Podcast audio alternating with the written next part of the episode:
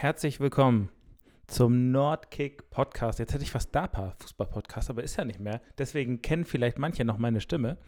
Aber es ist der Nordkick Podcast und ich freue mich total, dabei zu sein. Ähm, herzlich willkommen zu meiner ersten Folge des Nordkick Podcasts. Äh, ich bin Pascal, habe ich eben schon gesagt.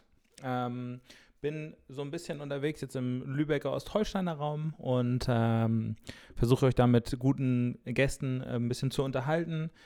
Mein erster Gast, und das wird gleich ein Zweiteiler, ähm, ist niemand Geringeres als Kevin Wölk, der aktuell Spieler und Co-Trainer beim OSV ist, beim Oldenburger Sportverein in der Oberliga, der einige Drittligaspiele, ähm, noch eine ganze Menge mehr Regionalligaspiele auf dem Buckel hat. Und deswegen äh, freue ich mich total. Ich wünsche euch jetzt viel, viel Spaß mit der ersten Folge und ähm, hoffe, dass ihr gut unterhalten seid. Gebt gerne ein Feedback über unsere Seite. Ich freue mich, dass ich dabei bin und jetzt wünsche ich euch einfach viel Spaß bei der ersten Folge. So, und jetzt sitzt er bei mir. Kevin, herzlich willkommen. Ja, moin. Ist das dein erster Podcast eigentlich? Ja, mein erster Podcast. Aber wahrscheinlich das erste Interview, oder? Nicht das erste Interview, nein. Aber auf so einer Plattform schon, ja. Das ist doch schön. Ich habe ein bisschen äh, recherchiert auch. Wir kennen uns ja, muss man ja auch sagen, zwei Tage länger schon. Ich habe mal ein bisschen in die Statistiken geguckt und habe gesehen, du hast nur ein einziges Spiel im DFB-Pokal. Ja, stimmt. Könntest du sagen, gegen wen du gespielt hast? Ja, Werder Bremen. Ja, stimmt. Das habe ich auch gesehen. Ich habe mich ein bisschen gewundert, warum nicht noch mehr Spiele. Seid ihr immer im Landespokal immer ausgeschieden? Äh, nein, damals beim äh, VfB Lübeck äh, haben wir in der ersten Runde gegen 1860 gespielt. Da saß ich 90 Minuten auf der Bank und gegen Wacker Burghausen Runde 2, wo wir im äh, Elfmeterschießen verloren haben, saß ich 120 Minuten auf der Bank. Oh, echt? Ja, und. Ähm, zu Recht oder zu Unrecht? Boah, das musst du den Trainer fragen. Ähm, nee, Bernd Hollerbach hat sich da bestimmt damals was dabei gedacht. Okay, ja gut, dann, äh, also, aber das eine Spiel gegen Bremen, weißt du noch, wie es ausgegangen ist? Mm, Ich glaube, wir haben 4-0 verloren. Ja, das stimmt. Ich habe mir mal angeguckt, da sind ja, waren ja sogar zwei Weltmeister, zwei heutige Weltmeister mit auf dem Platz, äh, mit Özil und Mertesacker. Ähm, hat man, also du hast äh, Aalen, das war mit Aalen, glaube ich. Ja, ne? Rot-Weiß-Aalen, Das ja. waren noch zwei Ligen höher. Hat man den Unterschied denn nochmal gemerkt? Ja, das war schon was anderes, definitiv. Also, ähm, das war auch das letzte Spiel in Deutschland von äh, Mesut Özil. Danach ist er ja zu Real Madrid gewechselt. Okay, krass. Ähm, aber ja, also Werder hatte damals schon eine richtig geile Truppe, ne? Also mit Pizarro und Almeida vorne Ja, drin, ähm, Özil, Tim Borowski, Mertesacker, ähm, ich glaube Markus, Marco Marin war auch noch auf der Bank und ähm, ja, es war, es war schon eine Knallertruppe. Was würdest du sagen? Du hast ja quasi äh, vom Leistungszentrum bis dritte Liga alles erlebt. Was ist nachher der Unterschied zu noch eine Liga höher oder noch zwei Ligen höher? Ist es die Geschwindigkeit nur oder sind die einfach wirklich talentierter am Ende? Letztendlich habe ich dann ja auch ähm, bei Bochum bei den Profis mit trainiert und ähm, beim FSV Frankfurt damals in der zweiten Liga. Also natürlich ist es schneller vom Ablauf her, aber ich glaube, zum Drittligaspieler, zum Zweitliga- oder Erstligaspieler fehlt gar nicht so viel aus meiner Sicht. Ähm, letztendlich glaube ich, dass es definitiv das Quäntchen Glück sein muss, dass irgendein Trainer auf dich steht oder ähm, du halt einfach gut beraten sein musst durch den Berater. Ähm, Beziehung und so weiter und so fort. Ich denke, das ist, ist die Hauptrolle. Da, da könnte ich eine kleine Sache zu erzählen, auch wenn das gewollt ist. Gerne. Ähm, damals in der dritten Liga bei Rot-Weiß Aalen hat ein Herr Bellarabi bei Braunschweig gespielt und ich bei Rot-Weiß Aalen. Ähm, Karim hatte damals, ich glaube, 13 Assists und war bester Vorlagengeber der dritten Liga. Ich hatte 12 Assists, war zweitbester Vorlagengeber der dritten Liga. Ähm, er ist nach Leverkusen gewechselt, ich nach Darmstadt. Also von daher, da sieht man dann halt so ein bisschen, dass, dass ähm, entweder der Berater oder halt dann das Quäntchen Glück die Wege vorgeben können. Wir gehen so ein bisschen auch für die Leute, die, ich meine, du bist ja jetzt kein Unbekannter, aber der Podcast ist ja auch im, ich sag mal, Kieler Raum und so äh, sehr beliebt. Für die Leute, die dich jetzt nicht genau kennen, gehen wir so ein bisschen die Stationen nochmal durch. Und die erste Station, die zumindest erwähnenswert ist, du bist ja beim Oldenburger SV groß geworden, kann man sagen. Und für Leute, die beim OSV gespielt haben selbst, wie ich in der Jugend, äh, bist du ja Teil der wahrscheinlich legendärsten B-Jugend gewesen, die es hier gab, die bis in die Regionalliga gekommen ist auch Ja. Und äh, da schon einige äh, Erfolge gefeiert hat. Ähm, kannst du dich an bestimmte Spiele noch erinnern? Äh, kannst du dich an diese Saison erinnern? Ich weiß gar nicht, wer der Trainer war. K- Könntest du dir das noch sagen? Boah, ähm, leider fällt mir, also ich habe das Bild vor Augen, aber der Name fällt mir jetzt tatsächlich nicht oh, das ein. Tut mir leid, dass ich Ähm, ist natürlich auch ein bisschen peinlich, aber Nein, alles gut. ähm, das weiß ich nicht. Aber ja, tatsächlich. Also zum Beispiel an das Spiel gegen den HSV hier zu Hause vor über, ich glaube, 1500 Zuschauer am äh, Schaumburger Platz. Äh, daran kann ich mich definitiv erinnern. Da haben wir auch knapp verloren. Und ansonsten ist mir so eine Schlammschlacht in Osnabrück definitiv in Erinnerung, wo wir, ich glaube, 7-5 gewonnen haben, wo wir 3-1 und 5-3 zurücklagen und irgendwie am Ende 7-5 gewonnen haben und es Dauerregen war und komplette Schlammschlacht war. Aber das sind so Erinnerungen, die ich definitiv noch habe, ja. Ich habe auch geguckt, ihr seid ja in dem Jahr nicht abgestiegen. Richtig. Ähm, auch wenn es irgendwie bei Kicker wird das falsch angezeigt, weil das Jahr danach sind die, glaube ich, mit sieben Punkten abgestiegen, aber Ja. in dem ersten Jahr die Klasse gehalten auch. Ähm, das ist ja, ich weiß gar nicht, wer war in der Mannschaft alles? Dennis Wehrend war, glaube ich, mit in dem Dennis Team. Während, ja, der war mit im Team. Ähm, Danny Stau fällt mir da noch ein, der dann aus Pansdorf kam. Ähm, ich glaube auch Alex Kortz war in dem Jahr dabei. Felix Wenn war dabei. Ich weiß gar nicht. Ich glaube, Krischi war schon raus. Christian Reise. Ähm, ne, das sind so die, die Ur-Oldenburger, die dabei waren, außer jetzt Danny Stau. Und ähm, ansonsten fallen mir da nicht mehr viele ein. Warum bist du dann quasi, als du in die A-Jugend kamst, bist du gewechselt Ja, nach Lübeck? genau, ja. Weil die A-Jugend nicht hoch genug für dich gespielt hat? Oder warum? Genau, erstmal, weil die, die A-Jugend in Oldenburg halt, ich glaube, Kreisliga zu dem Zeitpunkt gespielt hat und ähm, es Interesse aus Lübeck gab.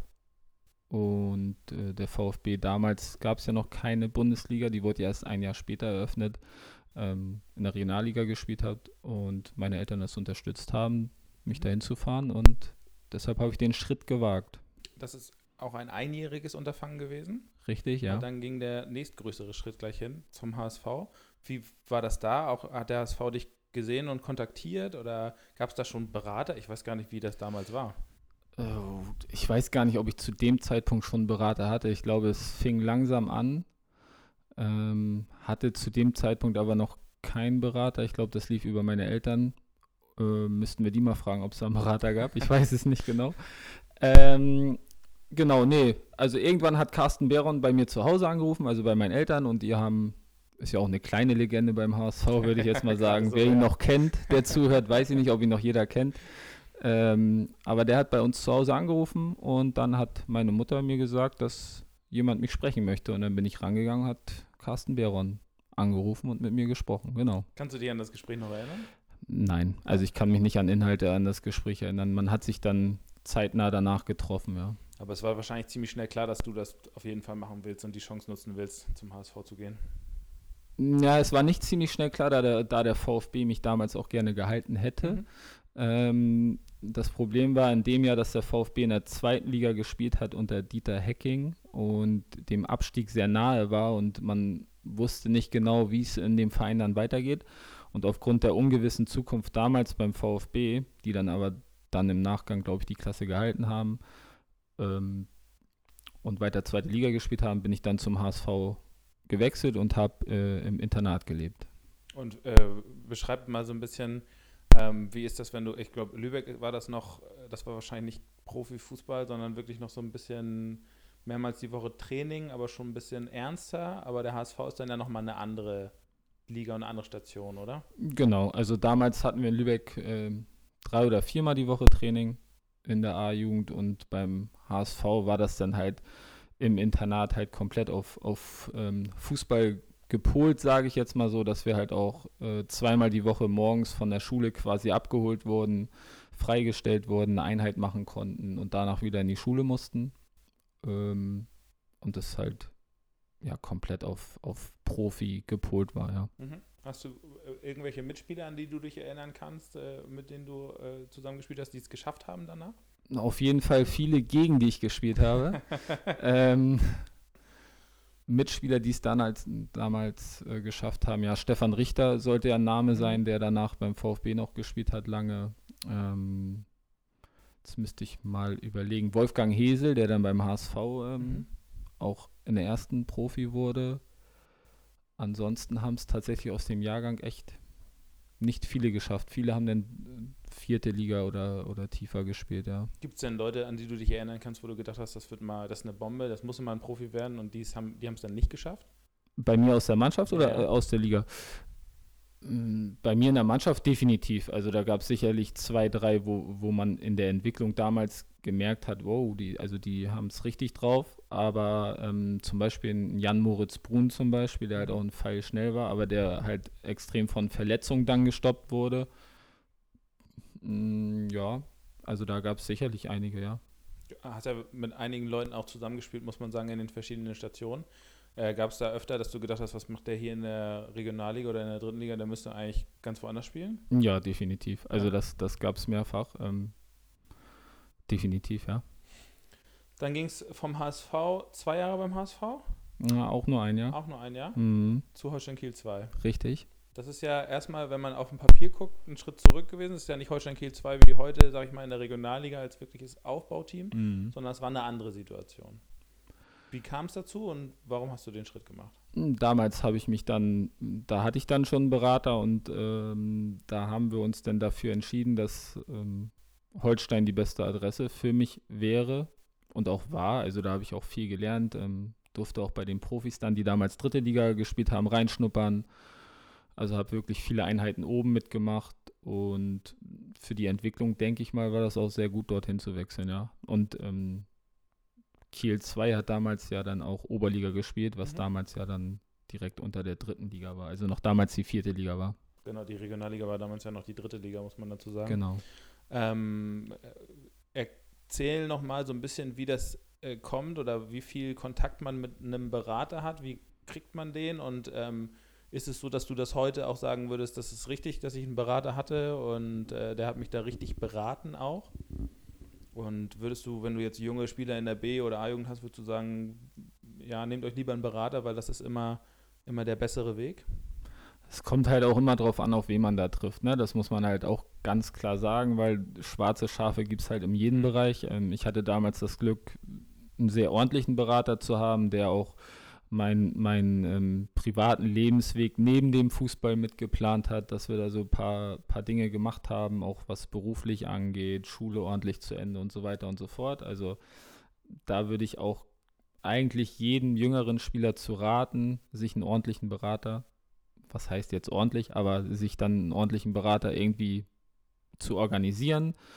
Ähm, gerade auch deswegen, weil ich es sehr problematisch finde, mit auch gerade in jüngeren Jahren äh, mit Vereinen dann über finanzielle Dinge zu sprechen, weil ich glaube, auch wenn man dann mit dem Trainer plus sportlichen Leiter, Manager über finanzielle Dinge spricht und man ist sich da nicht ganz so grün am Anfang, glaube ich, in so einem Gespräch bleibt dann immer viel mehr hängen, als wenn eine per äh, Person dazwischen hängt. Wie siehst du das? Äh, es ist ja aktuell so, dass die Berater irgendwie immer versuchen, immer jüngere Leute zu kriegen. Findest du, da sollte es irgendwie sagen, eine, eine Mindestgrenze, ab, ab wann man erst einen Berater sich nehmen darf, geben? Also sagen wir ab 16 oder ist jetzt wahrscheinlich mit Mukoko ein schlechtes Beispiel, weil der ist ja kaum 16 geworden, da hatte der schon die Millionen in der Tasche. Aber äh, wie siehst du die Entwicklung dahin, dass man jetzt äh, 12-, 13-jährige Kinder anspricht und äh, mit einem Berater jetzt verkuppelt? Ja, ich glaube, das ist, das ist sehr schwer zu vereinbaren. Also finde ich auch sehr bedenklich, das so früh zu machen, definitiv. Auf der anderen Seite geht der Trend ja dahin, dass die Jungs, mm, ja, sage ich mal so, die die letzte Kindheit genommen wird, ähm, indem sie halt dann schon extrem gepolt werden auf, auf Profifußball. Wenn man das jetzt sieht mit 16, früher als ich dann wiederum zum VfB zurückgewechselt bin, hieß es ja noch, da war ich glaube ich 20, dass ich sehr jung sei. Ja, Ähm, da, da ist man ja heute schon gefühlt alt. das stimmt. Ähm, und da war auch so ein bisschen der Switch von, von Jungsein mit 20, dass man noch lernen sollte. Da kam dann irgendwo irgendwann äh, das Magath-Jahr mit Stuttgart, Mhm. wo er Meister wurde mit den jungen Wilden. Und ähm, dann sind ja alle, sag ich jetzt mal, durchgedreht, haben nur noch junge Spieler geholt, nur noch junge gefördert ähm, und wollten es ihm halt alle nachmachen. Ähm, ich glaube, es ist ein sehr, sehr schweres Gleichgewicht dort zu finden. Mhm. Du hast schon gesagt, du bist zum VfB zurückgegangen dann, dann dritte Liga, Regionalliga Nord. Ich habe mal, also ich habe heute viele Statistiken gewälzt und Mhm. gelesen. Äh, könntest du sagen, gegen wen du das erste Spiel gemacht hast beim VfB in der Regionalliga? Ja, gegen, ähm, ich glaube, damals LR Aalen. Das, also bei mir stand erst im Dezember das erste Spiel gemacht, gegen Leverkusen 2. Okay. Das habt ihr 1-0 gewonnen. Da waren auch, ich sag mal, einige Legenden. Jetzt hätte ich, also. Äh, ah, okay. Ähm, gegen Aalen habe ich mein erstes Tor gemacht, fällt mir gerade ein, ja. Das kann sein. Ich habe dann mal geguckt, mit wem du zusammengespielt hast ja. in dem VfB. Ja, also, mir als Schalker ging ja das Herz auf, dass der heutige Sportdirektor äh, Rufen Schröder äh, und natürlich zum Beispiel Daniel Bärwolf, das sind ja einige Legenden gewesen, die da, mit denen du da zusammengespielt hast. Das war ja eine richtig gute Truppe, die am Ende Neunter geworden ist, muss man ja auch sagen. Ähm, hast du irgendwie Erfahrungen oder Erlebnisse im, im, ersten Jahr, an die du dich erinnern kannst oder Spiele, wo du gesagt hast, das, äh, das werde ich glaube ich nicht vergessen?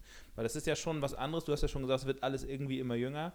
Das waren ja schon andere Kaliber dann irgendwie äh, an Herrenspielern, auf die man dann trifft, glaube ich, als junger Spieler, oder? Also definitiv kann ich mich an eine Geschichte erinnern, relativ am Anfang der Saison ähm, wo wir trainiert haben und ich aus Versehen Dietmar Hirsch im Kreis getunnelt habe. ähm, was ich danach im Trainingsspiel aber auch gespürt habe, indem ich zwei Saltos gemacht habe. Also dem, das, das war kein gutes, äh, kein, kein gutes Timing, ihn da zu tunneln aus meiner Sicht. Ähm, habe ich danach auch nie wieder gemacht oder versucht.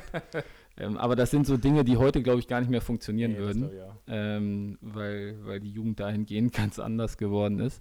Aber ich saß ja die komplette Hinrunde quasi auf der Bank mhm. ähm, unter Herrn Hollerbach. Und als der quasi abgelöst wurde durch Herrn er Erkenbrecher, ähm, bin ich ja erst überhaupt zum Spielen gekommen. Und da, sage ich mal so, ging ja erst die Reise für mich richtig los beim VfB und habe dann die komplette Rückrunde quasi gespielt, wo wir auch kurze Zeit am Aufstieg geschnuppert haben. Und ein Erlebnis, was ich sicherlich nicht vergessen werde, war das erste Tor in Aalen, wo ich dann ja auch später nochmal unter Vertrag stand und ein Spiel vor, ich glaube, 45.000 in Düsseldorf, wo es um Platz 1 ging, wo wir dann aber, glaube ich, in der Schlussphase 1-0 verloren haben, mhm. wo dann auch so kleine Legenden wie Herr Alberts oder Lamberts auf dem Platz standen. Geil. Ja.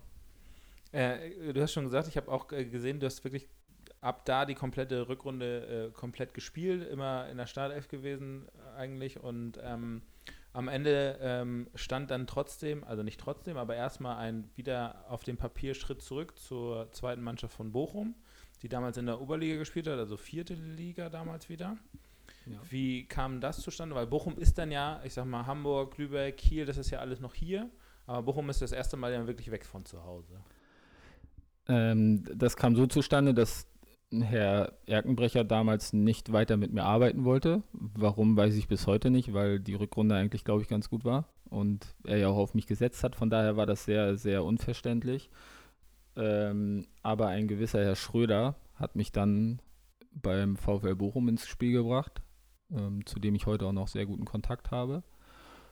Und genau, da kam das halt das Gespräch mit Bochum zustande. Er ist dort als Bindeglied zwischen, also als erfahrener Spieler in die zweite Mannschaft gewechselt, hat mit Nicolas Michati dann gesprochen und die haben sich dann dafür entschieden, mich zu verpflichten, durfte ja, bei den Profis quasi oben mitmachen und ja, da hat er Potenzial in mich gesehen und so ging die Reise dann durch Deutschland los für mich, sage ja. ich mal. Ab da waren es äh, äh, weit weg von zu Hause viele Stationen oder einige Stationen.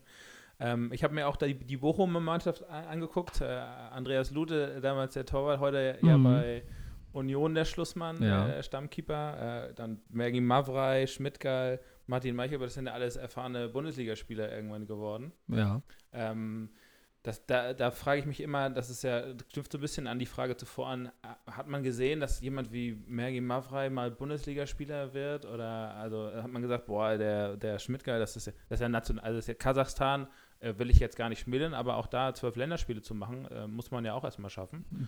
Ähm, sieht man sowas vorher sofort oder ist das einfach wirklich tatsächlich dann da, das Erarbeiten, die sich viel? Ich glaube schon, dass, dass, wenn ich jetzt von mir aus sprechen würde, dass ich wenn ich jetzt Heinrich Schmidtgeil vergleichen würde, der einen überragenden linken Fuß hatte, aber dass ich mit ihm, glaube ich, auf, auf einer Stufe hätte stehen können oder auch stand. Mhm. Ähm, ich glaube schon, dass es dann das Quäntchen Glück ist, definitiv. Zum Beispiel ähm, ein Lukas Schmitz war auch in äh, ja. der Mannschaft, der sollte dir als Schalker ja auch ja, bekannt sein. Ähm, und da frage ich mich zum Beispiel bis heute, wie der also ich gönne es ihm total, aber wie er Profi geworden ist, weil der hat bei uns in der zweiten Mannschaft, glaube ich, drei Einsätze gehabt im ganzen Jahr, hat gar keine Rolle gespielt, hatte gefühlt zwei linke Füße, ähm, aber ich habe danach auch ein bisschen den Weg von ihm verfolgt und ähm, er hatte ein gutes Spiel bei der zweiten Mannschaft damals, was die in der Arena gespielt haben, glaube ich, so erzählte er mir mal. Und ähm, da hat Felix Magath wohl zugeguckt und danach ging seine Reise dann bei Schalke los, weil er ihn dann hochgezogen hat, hat Champions League gespielt, ja, hat danach bei Champions Werder Bremen gespielt. Also, also ne, auch wenn, wenn ich dann sage, wie kann das sein, da sieht man halt, dass Jungs dann halt nochmal extreme Entwicklungen machen können, auch später. Und ähm, ja, man spielt Champions League nicht einfach so. Nee, also ich glaube auch nicht, dass das, also, äh, dass das jetzt so despektierlich gemeint ist, dass er nichts in der Champions League verloren hat, sondern Definitiv das wird er nicht. sich auch verdient haben. Ne? Da Definitiv, man nicht aber, zu verlieren. aber schade. in dem Jahr dann bei Bochum, er kam ja von Sprockhövel damals, ähm, hat er halt nichts auf die Beine bekommen. Ab und zu passt es ja halt nicht, ne? Wenn man Ja. irgendwo hinwechselt, äh, dann, dann passt es nicht, dann kommt man nicht in Form, man ist vielleicht verletzt, da können ja viele Faktoren reinspielen, aber in dem Jahr hätte man wirklich gedacht, wow, also wenn der Profi wird, da, da hätte man vielleicht Haus und Hof verwettet, aber zum Glück nicht. ähm, ihr seid, habe ich gesehen, im äh, ersten Jahr dann aufgestiegen aus der Oberliga in die Regionalliga. ja. Ähm, du hast zwei Jahre in Bochum gespielt? Nein, ein Auch Jahr. ein Jahr? Ja, Und dann bist du zu Hessen-Kassel gewechselt. richtig, ja. Ähm, Im ersten Jahr bei Hessen-Kassel ein Punkt hat gefehlt für den Aufstieg. Ja. Äh, aber prinzipiell eine gute Saison. Trainer damals? Mirko Dickhaut. Mirko Dicker. Mhm. Ach nee, Arif Allen war es in Aalen, der Trainer. Ja. Genau. Äh, beschreib mal so ein bisschen, wie der Wechsel, weil Kassel ist ja, also Bochum ist ja schon weit weg, aber das wird ja jetzt immer weiter, sage ich mal. Zumindest schräg unten ein bisschen weiter weg. Wie, wie kam das so zustande? Wie, wie kommt sowas zustande, dass du dann sagst, am Ende, ich gehe jetzt nach Kassel? Ja, über, also der Berater hatte die, die, das Angebot aus Kassel. Ähm, auch sicherlich über, über ähm, Bochum, Mirko Dickhaut halt die Kombination, ist ja auch dann eine Bochumer Legende mehr oder weniger. Ähm, und ja, da haben wir uns zum Gespräch äh, getroffen und Kassel war zu dem Zeitpunkt eigentlich auch finanziell am Ende. Aber als wir da hingefahren sind, war die Stadt einfach cool, so auch wenn man das vielleicht gar nicht denkt, wenn man über Kassel redet, aber die Stadt war cool, war relativ modern und man hatte gleich eine super Verbindung zum, zu, zum Mirko Dickhaut, definitiv. Also ein sehr cooler Trainer, ähm, hat sehr viel Spaß gemacht, unter ihm zu trainieren, habe auch viel gelernt von ihm und da entstand halt direkt von Anfang an eine gute Verbindung, unabhängig davon, wie es dann finanziell war. Das, Mhm. das hat da dann nicht so eine große Rolle gespielt. Es war halt einfach cool, es hat sich gut angefühlt und deswegen hat man das gemacht. Meister ist in dem, in dem Jahr, in dem ersten Jahr Heidenheim geworden, die dann Mhm. auch direkt aufgestiegen sind. Ähm, wie findest du die Regelung momentan zur, zum Aufstieg in die dritte Liga? Es ist ja schwierig, selbst wenn du Meister wirst, äh, steigst du nicht direkt auf. Äh, würdest, du, würdest du da was anpassen oder ändern, wenn du das könntest? Ja, definitiv müssen Meister aufsteigen. Ne? Also jeder, der, das ist ja in der Oberliga ähnlich dann, ne, dass man nochmal eine Aufstiegsrunde Ja, genau. spielt. Natürlich äh, ist es schwer, dann äh, fünf Absteiger zu generieren, auf einmal für, für die dritte Liga dann, klar. Ähm, aber auf der anderen Seite arbeitet man ein ganzes Jahr, man hat 34, 38 Spiele und dann soll es in zwei Spielen dann entschieden werden gegen den anderen Meister, was Kassel dann ja noch zwei Jahre später ähm, gegen Holstein Kiel Ja. schmerzlich gespürt hat, wie das sein könnte. Und ähm, ja, also da werden, glaube ich, Arbeiten eines ganzen Jahres komplett zerstört und auch, auch Existenzen von Traditionsvereinen. Ne? Also Es ist ja, man muss ja gerade bei der, das, das Beispiel von Kassel ist ja gut, ihr seid mit einem Punkt, sage ich jetzt mal, Zweiter geworden. Da, Mhm. Das wird sicherlich, ich habe gesehen, kurz vor Ende nochmal gegen 1860 3-4 verloren. Äh, wenn, du, wenn du da nicht in der 85. das vierte kriegst, dann hast du den Punkt, der dir fehlt zum Aufstieg. Ähm, aber ist ja manchmal so. das 3-3 hast übrigens du geschossen, habe ich auch gesehen. hm, okay, ja. In München? In München, ja. Grünwalder Straße. Ähm, und ähm, äh, du hast, am Ende muss man ja sagen, dass ähm, Kassel hatte die Chance dann auch gegen Holstein Kiel und hat es ja nie dann den Schritt geschafft, so richtig. Ne? Eigentlich schade drum. So nah immer wieder gewesen. Und jetzt, ich weiß gar nicht, wie die aktuell stehen, ob da. Im Mittelfeld der Regionalliga Südwest Ja. spielen sie. Ähm, waren danach ja irgendwann nochmal insolvent und in der Oberliga. Stimmt, ja. Aber zu Kassel kann ich wirklich auch nur Gutes sagen. Also es ist eine sehr gute Fanbase. Wir hatten immer, also wir hatten im Schnitt in dem Regionalliga-Jahr über 8000 Zuschauer. Wir hatten am 1. Mai gegen Nürnberg 2, wo es dann auch so in die heiße, heiße Phase ging, 11.000 Zuschauer. Also Kassel ist echt eine verrückte Stadt, was das angeht. Und im ersten Jahr, glaube ich, hätte Hei also ich glaube, Heidenheim hat in der Rückrunde kein Spiel verloren. Mhm. Ich glaube, die haben nur ein Unentschieden gespielt und zur Halbserie waren wir acht, neun Punkte vor Heidenheim. Die hatten aber drei oder vier Spiele weniger und haben halt jede englische Woche gewonnen. Die haben alles wegrasiert und ähm, sind dann halt mit einem Punkt vor uns dann auch zurecht aufgestiegen aufgrund der starken Rückrunde. Aber das, das äh, war schon sehr bitter. Im Jahr danach sind wir auch knapp gescheitert. Ja, habe ich ähm, gesehen. Ich glaube, Vierter geworden, aber. Genau, am Ende hat, ist uns so ein bisschen die Luft ausgegangen, genau. waren aber auch lange vorne am Anfang, sind vorweggelaufen, aber ja, dann hat uns am Ende, ja, sei es die Qualität oder was auch immer, dann gefehlt. Dann ging es nach, nach Ende des zweiten Jahres für dich persönlich den Schritt eine Liga höher in die dritte Liga zu Rot-Weiß Aalen. Mhm. Das ist ja ein Verein, der heute äh, auch von Insolvenzen geplagt so ein bisschen, leider ein bisschen abgestürzt ist. Beschreib mal so ein bisschen die Zeit da, beschreib mal so ein bisschen die, das erste Jahr dritte Liga für dich. War, hast du dann gemerkt, okay, das ist jetzt hier nochmal, also jetzt wird es wirklich so richtig ernst? Das war ja auch dann das erste Jahr dritte Bundesliga. Genau. Also die wurde dann ja als Profiliga eingeführt. Ähm, ja, ich glaube, ich habe dann einen Dreijahresvertrag unterschrieben, welcher auch nach einem Jahr dann wieder aufgelöst wurde durch ja. den Insolvenzverwalter, ja, ähm, weil, weil wir in Insolvenz waren. Aber also da gibt es halt sehr viele auch Stories drüber. Also da könnte ich wahrscheinlich auch ein Buch zu schreiben. Ähm, also da hatten wir sehr, sehr interessante Spieler. Einige spielen heute noch. Äh, weiß nicht, David Blacher spielt bei Meppen zum Beispiel, Luka mhm. Tankulic auch. Ähm, aber wir hatten auch sehr verrückte Spieler wie Christian Knappmann zum Beispiel. Ähm, kann ich eine kleine Anekdote erzählen. Er, er saß morgens, war immer wiegen ähm, am Wochenanfang und er war halt immer schon um 6 Uhr in der Kabine dann und saß halt zwei Stunden in der Sauna, damit er halt damit Gewicht verliert. Ja. Also das, der Typ war halt echt äh, Wahnsinn und verrückt. Der hat zum Beispiel auch nur Fleisch gegessen, nichts anderes. Ähm, wir sind mittags essen gegangen und es gab halt bei ihm nur Fleisch, nichts anderes. Also sehr witzige Anekdoten gibt es da. ähm, ja, dann eine komplette Legende als Trainer mit Ari van Lent, ne, ja, wo man halt auch komplett raufschaut. Daniel Thune war Co-Trainer, ist jetzt auch in Düsseldorf Trainer. Also da hatten wir schon echt eine geile Truppe, aber ja, es lief halt leider aufgrund der finanziellen Situation dann ab Oktober halt sehr wild, ja. Könntest du sagen, also ich schreibe mir ja mal ein bisschen die Spiele rausgeschrieben, das erste Drittligaspiel, gegen wen das war und wie es ausging. Könntest du das noch im Kopf sagen? Oh, ich wurde auf jeden Fall eingewechselt. Ja, das habe ich auch gesehen. Ähm, das erste Drittligaspiel. Ich hoffe, das stimmt, was ich rausgeschrieben habe. Bei mir steht 0-0 in Koblenz. Was kann sein? Ich weiß aber, dass ich die ersten zwei, drei Spiele auf jeden Fall von der Bank gekommen bin und danach irgendwie 34 Spiele von Anfang an gemacht habe, glaube ich. Du hast ein bisschen angesprochen, dann ging es leider in die Insolvenz. Kannst du so ein bisschen die Situation beschreiben, wie man als Spieler das erfährt und wie das, also ist es denn so, dass man merkt, okay, das Gehalt kommt nicht am 1., sondern auf einmal am 10. oder irgendwie, also merkt man das, okay, hier geht alles den Bach langsam runter?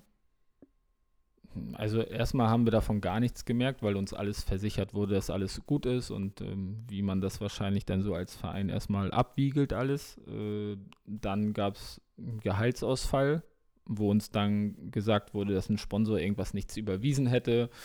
Ähm, dass das später kam, das kam dann aber auch später, demzufolge fanden wir das jetzt nicht weiter schlimm.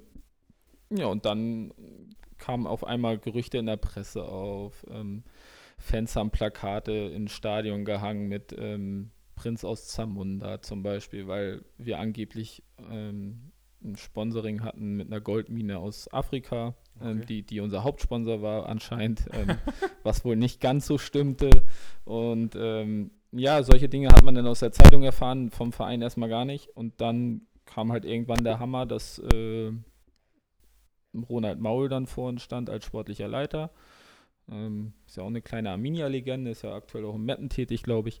Ja. Und ähm, uns dann mitgeteilt hat, die arme Sauber, die uns das dann wahrscheinlich mitteilen durfte, dass wir ähm, insolvent sind, dass wir einen Insolvenzverwalter bekommen, der uns alles weitere erzählen wird und dann kam er halt auch schon rein. Ah, dann kam der Insolvenzverwalter gleich hinterher. Ja, genau. Der, der hat quasi draußen gewartet, der kam hinterher und hat uns dann halt darüber aufgeklärt, wie es jetzt weitergeht. Ähm, man kriegt dann ja nur noch ein bestimmtes Gehalt, was dann ja von der Arbeitsagentur, glaube ich, über, also aufgefangen wird, drei Monate. Okay. Ähm, und wenn der Verein dann halt nach in den drei Monaten nicht wieder Sponsorengelder findet, dann wird das Ding halt abgeschlossen. Und ansonsten schießt die, die Arbeitsagentur immer drei Monate vor.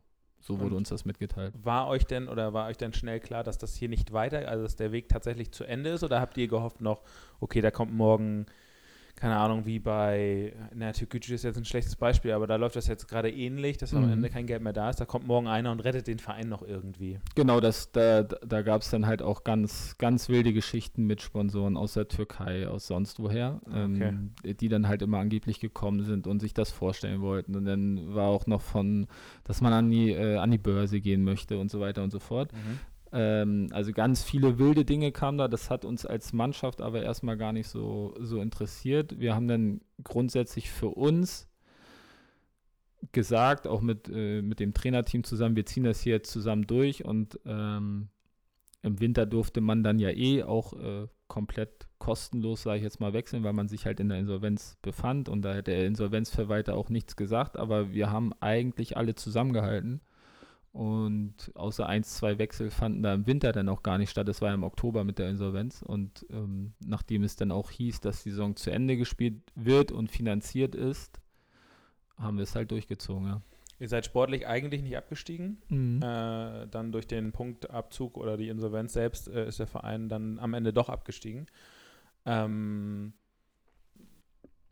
ab wann wusstest du im Zuge dieser Insolvenz, dass du, also ab wann begibt man sich dann auf Vereinssuche? Wann geht es los, dass man, man muss ja auch weiter planen? Hast du schon im Winter gesagt und Kontakt aufgenommen oder wusstest du es erst im Sommer oder wie lief da, wie lief das da ab?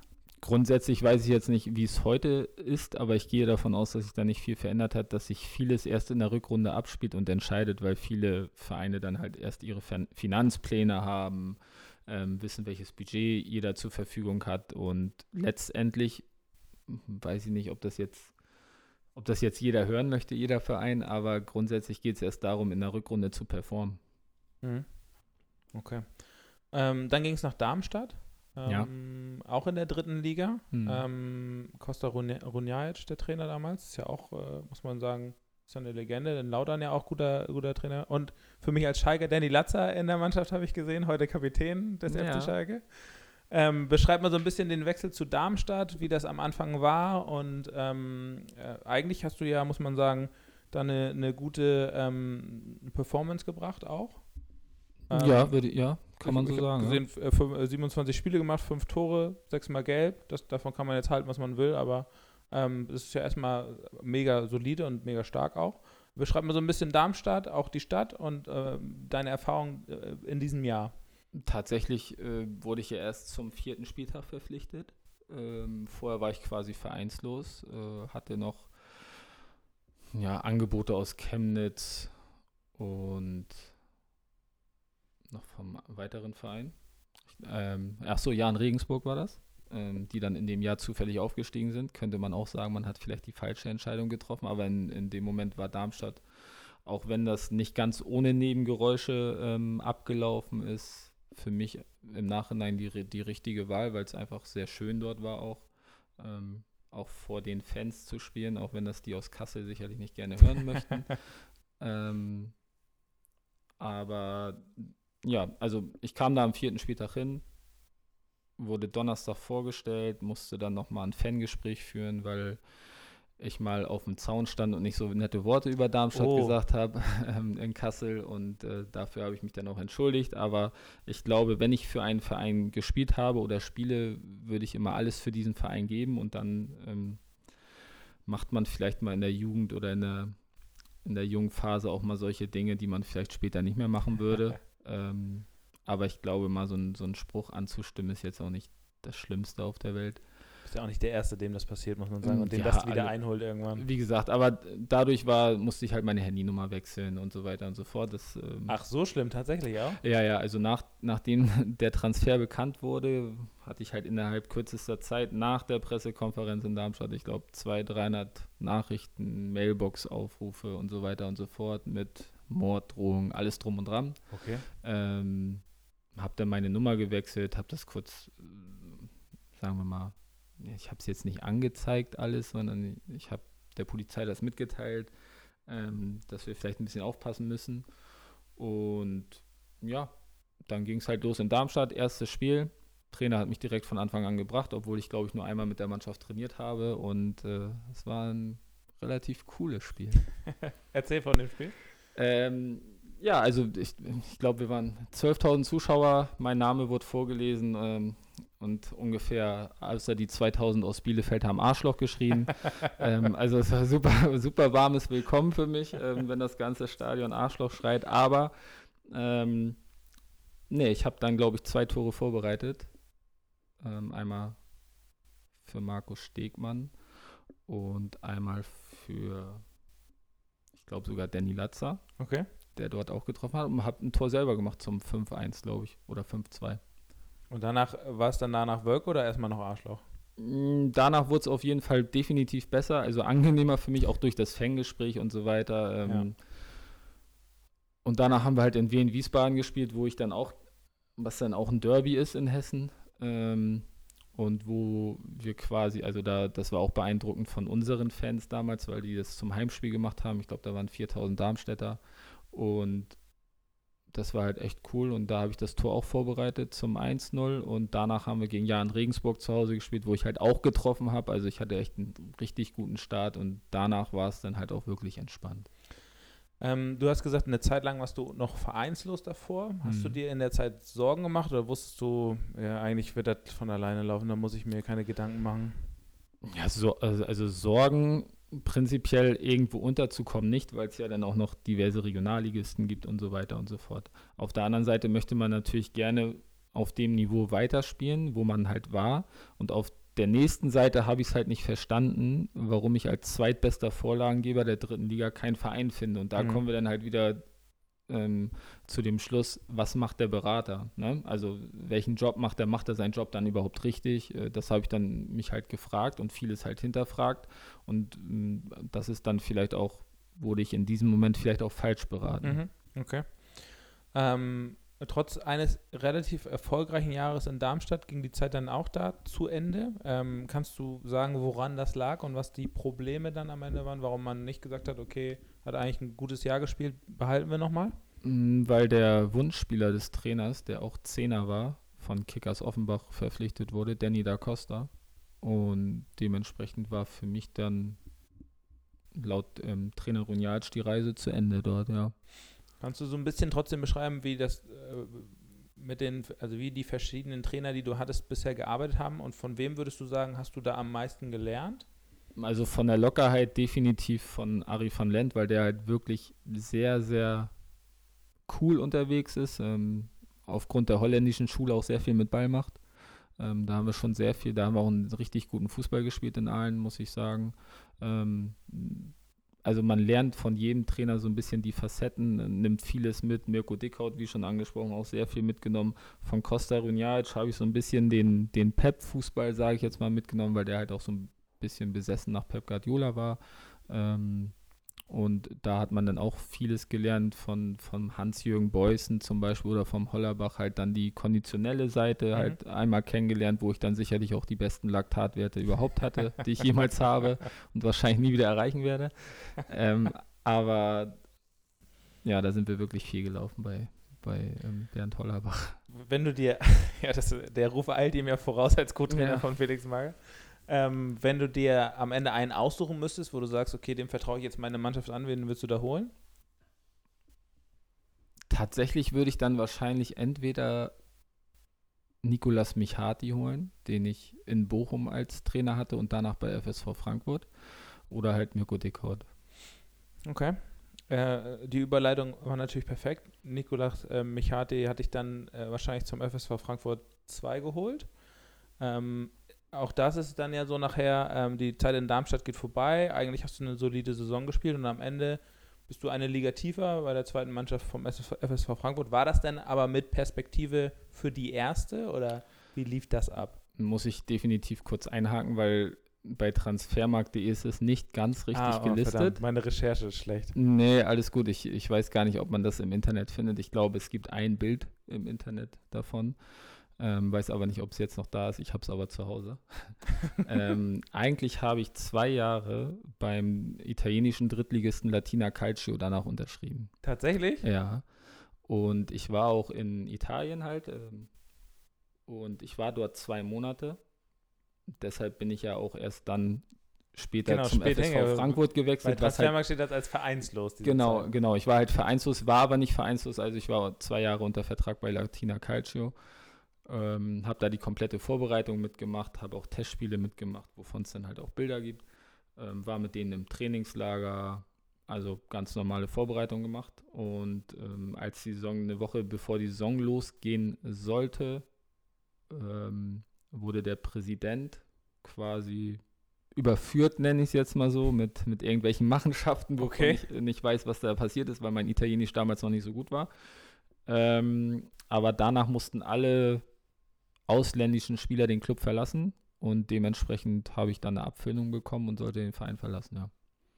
Okay, also das ermöglicht noch ganz neue Fragen gerade. ähm, äh, von wem hast du das erfahren? Also wer hat dir denn gesagt, äh, Kevin, du musst jetzt übrigens äh, den Verein verlassen und hier sind noch mal, hier ist nochmal die Abfindung. Ich wünsche dir alles Gute.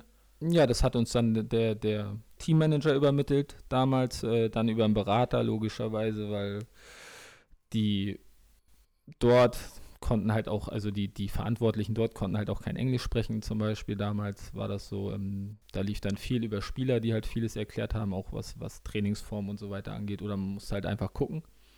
Ähm, natürlich hat man auch versucht, schnell das zu lernen, dann konnte man einige Sachen schon verstehen, aber wie gesagt, da wurde alles dann über einen Berater ähm, vermittelt, dass man dann jetzt gehen sollte, quasi, ähm, die Zeit hier vorbei ist. Und ja, war ein, sehr kurzes Auslandsintermezzo leider.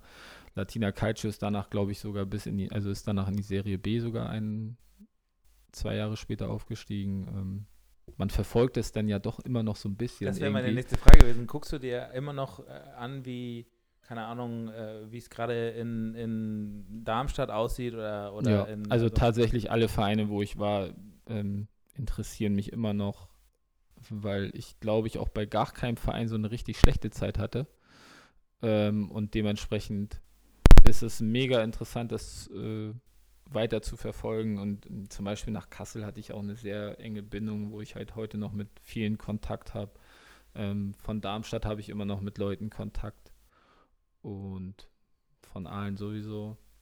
Ja, mit Danny habe ich auch Kontakt, mit Danny Latzer. Von daher, also es bleibt halt auch viel hängen, ne? Hm, Es, es entstehen ja viele Freundschaften wahrscheinlich, die man trotzdem äh, zu wenig pflegt, äh, weil die Zeit überall wahrscheinlich fehlt. Definitiv. Ähm, wie war es denn nach zwei Monaten mit deinem Italienisch? Hast du denn dich schon ordentlich kommunizieren können oder war das äh, mehr Pizza bestellen und das, Das, war's? das war, ja, Pizza, also Pizza gab es da auch gar nicht so viel. Wir konnten dann, also wer es mal googeln möchte, wo Latina ist, ist ein sehr schöner Ort mit auch viel Strand. Und wir konnten dann halt immer als ähm, alle Spieler aus der Mannschaft konnten in, aus vier Restaurants wählen, wo sie halt mittags und abends essen möchten. Und da konnten wir einfach hingehen. Und dann gab es halt so eine Karte, die wir vorzeigen mussten. Und dann konnten wir halt da Essen bestellen und dann konnten wir dort essen. Aber Pizza gab es eigentlich sehr wenig. ähm, bist du nochmal da gewesen, nachdem du den Verein verlassen hast? Nee. Aber Also in so- Italien ja, aber nicht in, in Aber nicht in Latina. Latina, okay, alles klar. Okay, dann ging es also dann zum FSV Frankfurt. Ähm, zu deinem alten Trainer nochmal zurück. War das auch der Grund, warum du dahin gewechselt bist am Ende des Tages? Ja gut, letztendlich waren dann in Deutschland auch schon zu dem Zeitpunkt alle Türen zu und ähm, wo man dann angeklopft hat, da, da haben die halt gesagt, kein Budget mehr und so weiter und so fort. Und beim FSV gab es dann die einzige Chance, sage ich jetzt mal so, für mich. Ich bin damals ähm, dann zusammen mit Moses Lamidi dahin gewechselt, ist vielleicht für den einen oder anderen Fußball-Nostalgiker auch noch ein Name, ähm, der dann halt auch in Gladbach damals gespielt hat. Genau, wir sind dann damals zum FSV Frankfurt 2 gewechselt und unter dem Trainer dann, ja, habe täglich bei der Zweitligamannschaft trainiert unter Benno Müllmann, der wahrscheinlich auch eine Legende ist. Also viele, Ge absolut. viele Legenden heute. Man muss ja noch sagen, das ist wahrscheinlich für den Verein nochmal eine legendäre Saison gewesen, ja. weil die vierte, die sind ja knapp am Aufstieg an der, zur ersten Liga dann auch noch gescheitert. Genau, das, das war vielleicht auch mein Nachteil in dem Jahr, dass wir halt sehr erfolgreich waren, Ja. dadurch äh, kaum gewechselt haben ähm, und halt Spieler wie Anthony Jung, Matthew Leckie, Das sind ja auch nochmal Legenden. muss man- Das sind ja teilweise, Matthew Leckie hat ja keine Ahnung, wie viele Länderspiele auch gemacht. ja, bei Hertha ja auch ganz lange, der ist ja jetzt auch wieder in Australien Genau. unterwegs ähm, und ja, also da, ja, Björn Schlicke hat er ja auch gespielt zum Beispiel, äh, also wirklich sehr, sehr viele Le Legenden unterwegs. Ähm, du hast es äh, in Frankfurt dann ja auch äh, gespielt. Wie, wie ist es so, wenn man beim FSV ist? Eigentlich ist es doch trotzdem, bist du nur der kleine Bruder vom, von der Eintracht, oder? Sicherlich, ja, das merkt man ja auch an, an der Zuschauerresonanz dann bei, bei der ersten, ähm, wo wir 3.000, 4.000 Zuschauer hatten, ja. glaube ich. Das, das war jetzt halt nicht, nicht so viel.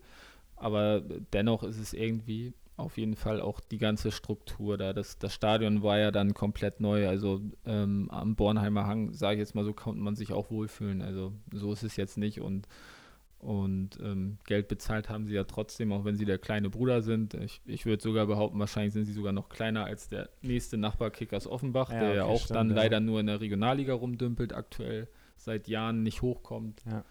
Ähm, Wobei es dieses Jahr, glaube ich, ganz gut aussieht mal, oder? Mm, ja, ich glaube auch, dass sie jetzt aber den Rückrundenauftakt komplett in den Sand gesetzt haben, ja. glaube ich, mit einer Niederlage und Unentschieden. Aber ähm, ja, solchen Vereinen würde es man natürlich gönnen, im, im, Profibereich zu sein, definitiv. Auf jeden Fall. Ähm, ihr seid sportlich abgestiegen in dem Jahr. Ja, wenn genau. du das sagst. Ähm, äh, das, ja, das ist so. ja, ähm, du, bist, verdrängt. du bist in der Liga geblieben tatsächlich und ja. nach Worms gewechselt. Ja. Ähm, ich habe mich in der Recherche gefragt, äh, das sind ja einige Umzüge, die du da machen kannst. Äh, hat man da noch Bock, Kisten zu schleppen und zu sagen, so wir ziehen jetzt. Grundsätzlich wird das ja alles gemacht. Also, Ach, das wird alles gemacht. Also, das aber, wusste ich ja. Ich wurde äh, noch nie irgendwie abgeworben. Nee, nee, aber wenn das, also das, das wurde dann ja alles bezahlt und gemacht über, über Firmen, die halt ortsansässig waren oder ein Sponsoring waren. Aber ich habe tatsächlich äh, die ganze Zeit. Ähm, mit meiner Familie dann in, in der Nähe von Darmstadt weiter gewohnt, weil Darmstadt-Frankfurt waren 50 Kilometer, die bin ich dann gefahren und Darmstadt-Worms war auch um den Dreh 50, 60 Kilometer. Das war dann halt nicht so weit und deswegen haben wir, glaube ich, vier Jahre in Darmstadt, also in der Nähe von Darmstadt im kleinen Ort gewohnt, ja.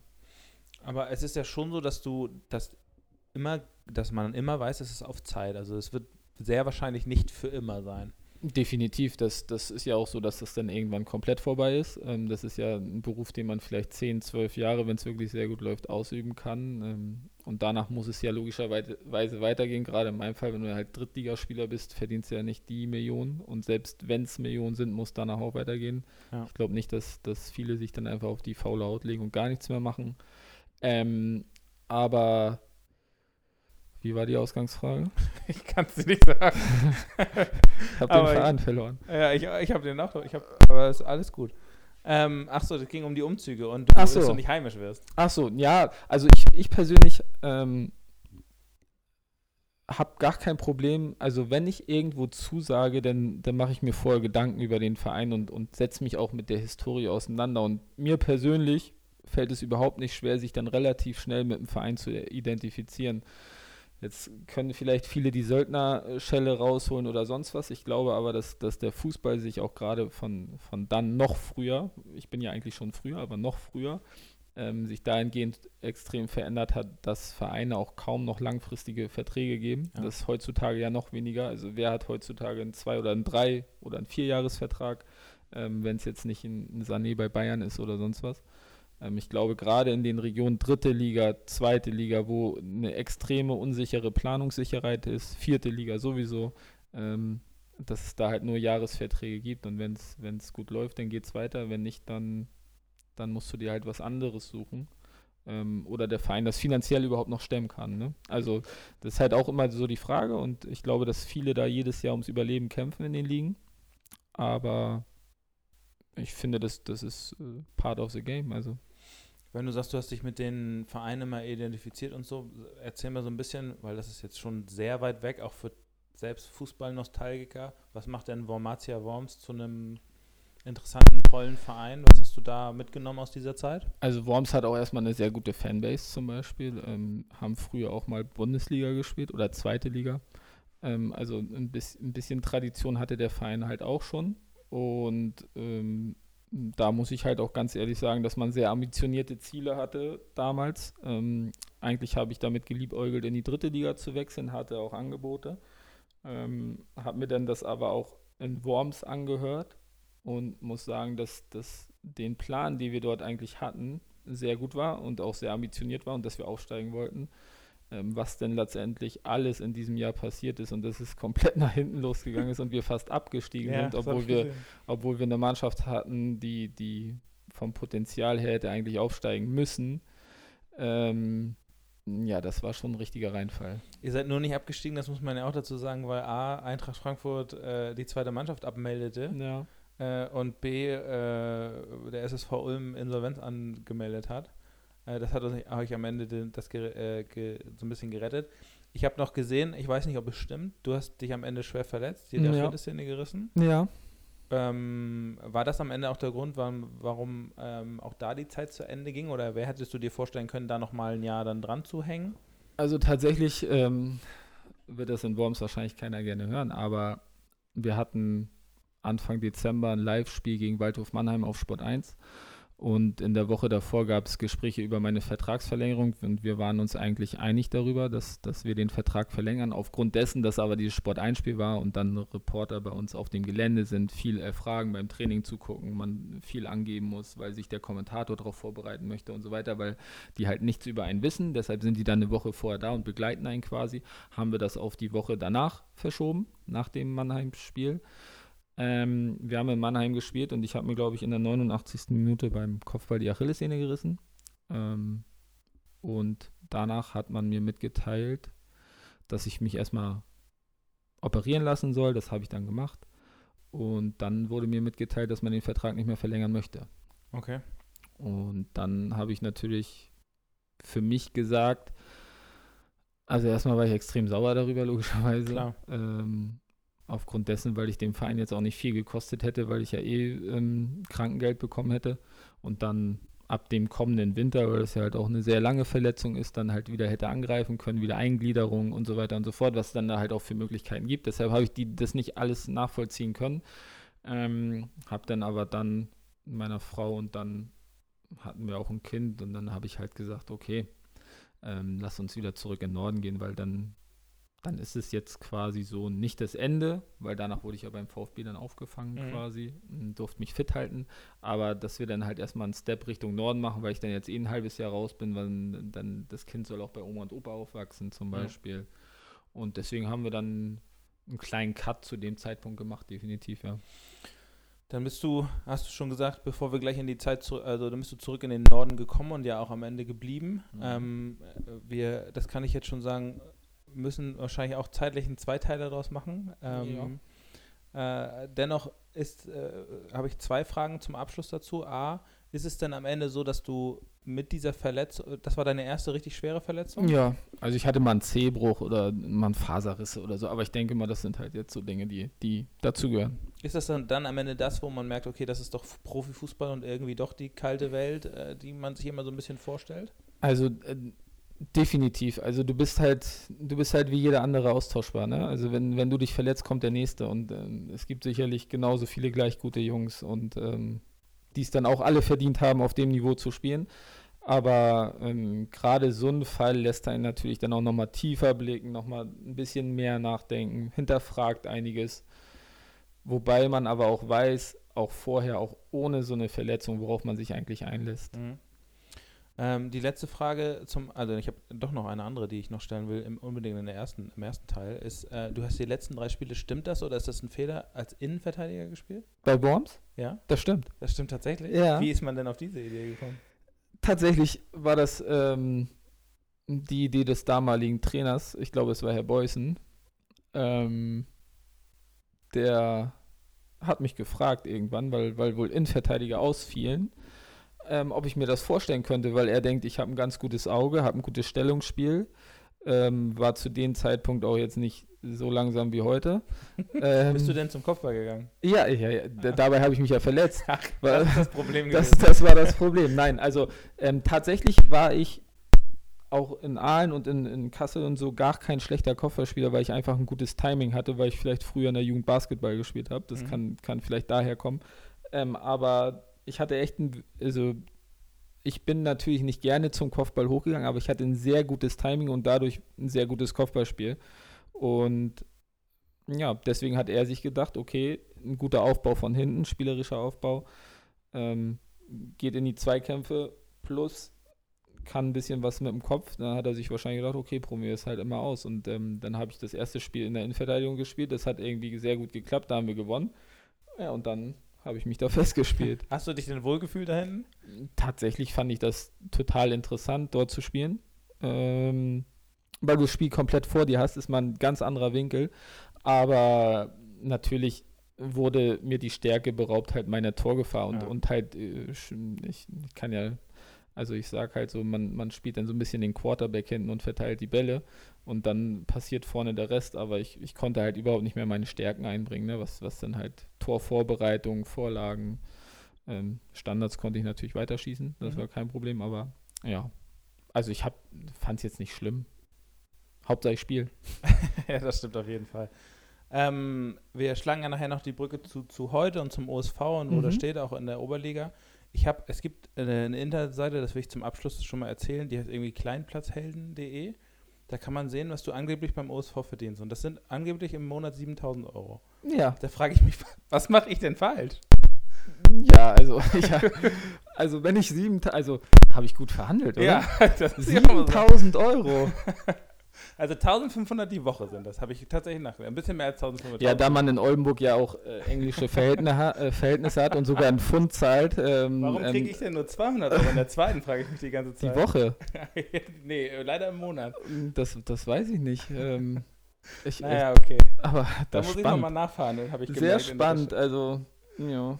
Das ist das geschätzt, dein geschätztes Jahresgehalt sind 90.000 Euro, habe ich gelesen. Und dann habe ich gedacht, dann, also beim OSV. Okay, dann müsste ich noch relativ rückwirkend relativ viel einfordern, oder? Ich würde dir helfen dabei dann. Ja, super. Gut, ich danke dir schon mal für den ersten Teil auf jeden Fall. Ja, sehr gerne. Ich freue mich auf den zweiten. Und ähm, genau, vielen Dank fürs Zuhören, erstmal für die erste Folge und wir hören uns ja bald wieder. Ja, bis bald.